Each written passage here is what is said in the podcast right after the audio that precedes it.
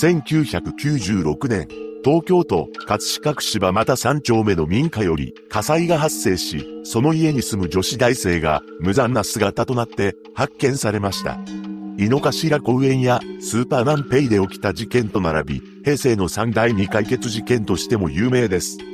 詳細を見ていきましょう。事件概要。後に焼け跡から発見されることになるジェイコさんは、ある大学の外国語学部4年生で、ボランティアにも熱心に活動する女子大生でした。ジェイコさんは得意の英語を活かしたいと、ジャーナリストを夢見ており、明るく誰からも慕われていた、まさに最色兼備の女性だったと言います。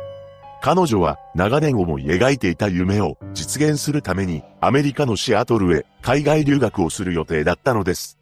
そして事件発生の約10日前のこと。その日、海外留学を目前にして大学の友人やアルバイト仲間がジェイコさんの送別会を開いてくれたそうです。楽しい時間も終わり、少し帰りが遅くなってしまいました。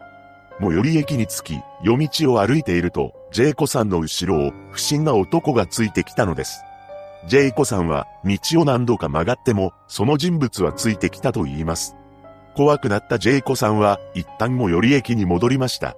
そして、公衆電話から自宅に電話をし、そのことを母親に伝えます。その後、母親が駅まで迎えに行き、自転車の後ろに乗せて自宅まで帰ったそうです。さらに、数日後、ジェイコさんは自分の身に危険を感じていると思わせる発言もしています。それは、歯医者の治療に赴いた帰りのこと、ジェイコさんは、私に何かあったら、歯の治療痕でわかるね、と、家族に伝えたと言います。このことからも、彼女が何かしら不安を抱えていたことがわかります。そして事件前日の9月8日の夜、ジェイコさんは近所のファミレスにて中学の時の同級生たちと会っており、海外留学で日本を離れるため別れを惜しんでいました。日付が変わった朝に帰宅したと言います。そして事件当日9月9日、その日父親は福島に出張中で姉も仕事に行っており、家には母親と2日後に留学を控えていたジェイコさんの二人きりでした。ちなみに、ジェイコさんは朝方まで同級生たちといたため、お昼頃まで2階の自室で眠っていたと言います。また、その日は朝から雨模様であり、どんどん激しくなり、15時過ぎには土砂降りになっていたそうです。15時50分少し手前、ジェイコさんがトイレに行くために2階の自室からパジャマ姿で1階へ降りてきます。すると、母親が仕事へ出かける準備をしていました。ジェイコさんは母親にこんなに雨が降っていても自転車で出かけるの？と話しかけたそうです。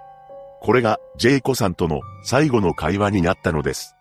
そして15時50分、母親が仕事のために家を出ました。この時、玄関に鍵はかけなかったそうです。当時は東京でも下町では鍵をかけないのが普通だったと言います。また、姉が仕事からもうすぐ帰ってくることや、ジェイコさんが家にいたことなどから鍵をかけなかったと推測されます。16時15分頃、近所の通行人がジェイコさんの家の前を通りましたが、まだ火の手は上がっていませんでした。また、この時には家から争うような音は聞こえなかったとのことです。16時35分、ジェイコさん宅から出火します。16時39分、林家の住民から119番通報がありました。17時頃、父親が新幹線での帰宅途中、会社から連絡を受け、火事になっていることを知ります。18時頃、火は消し止められましたが、内部が全焼してしまいました。また、両隣の家の壁も焼けてしまったと言います。その後、ジェイコさんは病院に搬送されましたが、帰らぬ人となってしまったのです。発見された時の状況、ジェイコさんは2階にある両親の寝室で父親の布団の上で横向きに寝かされた状態で発見されます。着衣の乱れはなかったものの、夏用の掛け布団を頭からかぶせられ、布団の左右の端は体の下に挟み込まれていて、スマキのような状態だったと言います。布団は疲れて帰ってくる父親のためにもともと敷かれていたそうで、夏用の掛け布団は頭から膝ぐらいまでの範囲を覆った状態でした。口と両手をガムテープで縛られており、両足を唐毛結び、という特殊な方法により、ストッキングで縛られていたため、完全に身動きが取れない状態でした。この、唐毛結びは、造園業者の技能検定2級の試験課題の一つであり、和服着付け、土木作業、腰回収、電気工事業などに従事したもの以外には、馴染みのない結び方だそうです。そのため、犯人は、このような職業についていた可能性が高いと言います。また、ジェイコさんの服装については、母親が出かけるときは、パジャマでしたが、白地の横島のシャツで、黄色の半ズボンを着用していたそうです。さらに、首を鋭利な刃物で刺されていました。しかし、凶器は見つかっていません。そして、ジェイコさんの手には、かなり抵抗したと見られる傷が、数箇所あり、その上からガムテープが巻かれていたと言います。また、気管にすすがついていなかったことから、ジェイコさんの命を奪った後に火をつけられたと見られています。現場の状況、父親が普段1階で使用しているスリッパがなぜか2階に揃えて残されていました。火については、この家の仏壇のマッチを使用しており、1階の6畳和室の押し入れと1階のパソコンにも付けられていたと言います。つまり、2階に放置されたジェイコさんの部屋には火をつけず、1階で火の手を放ったことになります。また、現場に残されたマッチ箱からは、A 型の血液が採取され、家族以外の DNA が発見されました。さらに、ジェイコさんにかけられていた布団に付着した血液からも、犯人と思われる DNA 型が検出され、マッチ箱に付着した DNA 型とも一致していたのです。ガムテープは外部から持ち込まれたものであり、植物片、木片、3種類の犬の毛が付着していたことが判明しています。ジェイコさんの家では一度も犬を飼ったことがないため、特別捜査本部は犯人が複数の犬に囲まれる生活をしていた可能性が高いと見ています。現場は火災による影響がひどかったためか、指紋や足跡は採取できなかったため、ガムテープとマッチ箱についた DNA、この2点が唯一残された手がかりとなりました。3つの説。本事件は現在も未解決事件となっていることから様々な説が囁かれています。1つ目は顔見知り説です。これは現場の2階に父親のスリッパがあったことからジェイコさんが顔見知りの人間を家に招き入れた可能性があると言います。また、ジェイコさんの上半身に頭から夏用の薄い掛け布団がかけられていたことも要因の一つです。犯人が被害者の顔を隠す場合、顔見知りの場合が多いと言います。この場合も何かしら後ろめたい気持ちがあり、このような状態にした可能性があります。さらに、留学の2日前というタイミングの良さや、雨が降っていたものの、人目につきやすい夕方に、短時間で実行されていることから、周辺をうろついていても、怪しまれない人物、スケジュールを把握している友人や、アルバイト先の関係者も考えられました。そして、下町という状況のため、近隣住民が、ジェイコさんの留学の件を把握していたことも、十分にあり得ます。ただ、顔見知りに見せかけるために、あえてそのような行動をとって、捜査を拡乱させている可能性もゼロではありません。次に、ストーカー説です。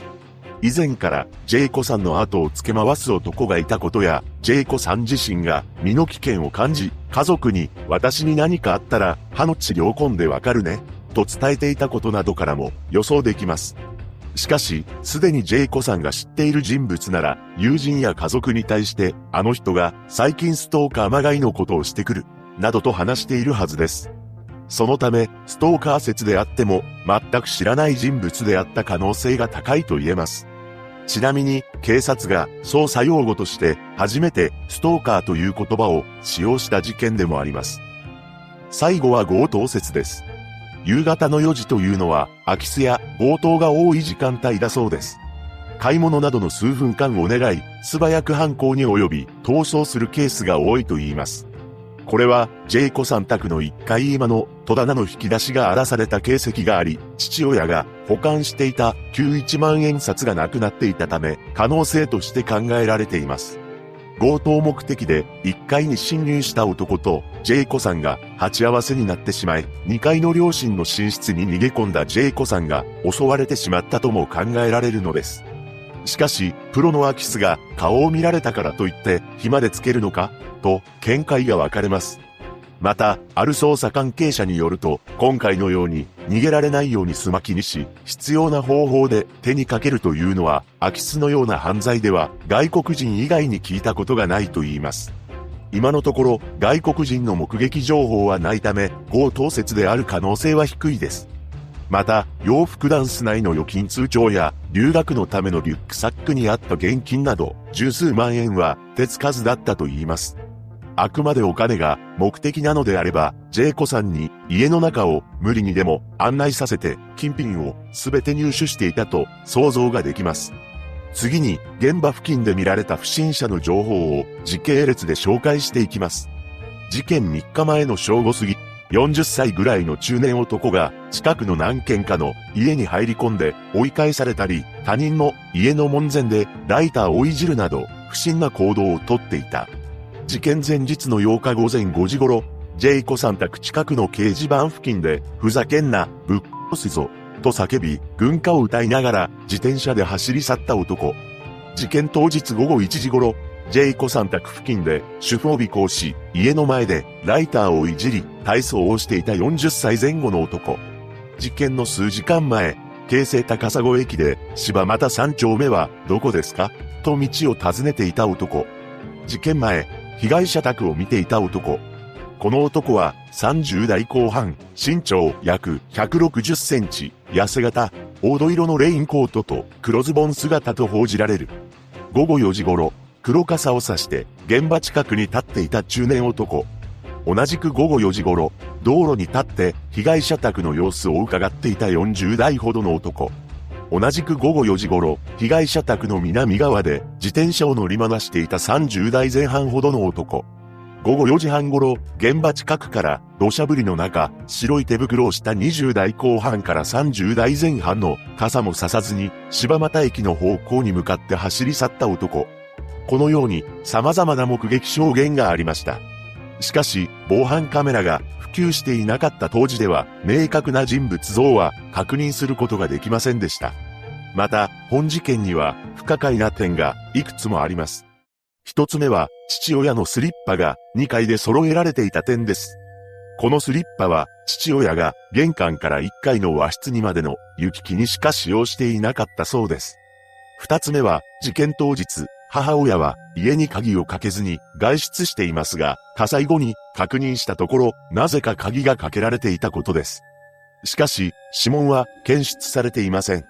三つ目は、ジェイコさんが縛られる前に手にかけられたのであれば、なぜ縛り、放火までしたのかという点です。事件当日は、母親は姉がもうすぐ帰ってくることもあり、家に鍵をかけていませんでした。犯人はそれを把握しているのであれば、一刻も早く逃げることを考えていたことでしょう。それなのに、唐揚げ結びをしたのも、捜査を拡乱するためだと思えてなりません。その後、警察は1000人以上の交友関係を調べ尽くしました。ジェイコさんは非常に評判が良く、友人も多かったため、恨みを持つような人物ではなかったのです。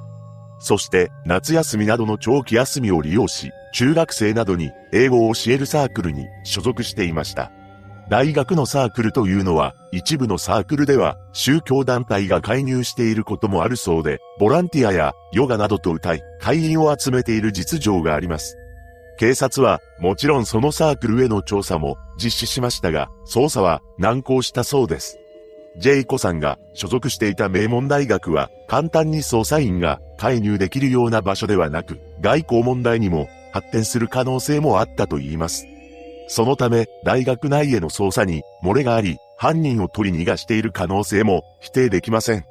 また、本事件は捜査特別報奨金がかけられており、現在も警視庁が情報提供を呼びかけています。1996年はアトランタオリンピックが開催され、民放ドラマではロングバケーションが流行っていました。事件にまつわる不審者などに関する噂話を聞いた。事件当日、何らかの理由による怪我をしていた人を知っている。事件前後に突然転居した人や見かけなくなった人、突然仕事を休んでいた、辞めた人を知っている。など、今一度思い出してみてください。私は本事件が強盗や顔見知りの線は薄いような気がします。ここからは私の考察を少しお話しします。犯人は実行した者と真犯人の2名がいるのではないかと思います。真犯人は一方的にジェイコさんのことを知っており、些細なことで何かしらの恨みを持っていた可能性を考えます。もちろん、留学の件も把握しており、事前に家族の動きなども調べていました。そして、母親が仕事へ出て行った後、実行犯がジェイコさん宅へ侵入し、鍵をかけました。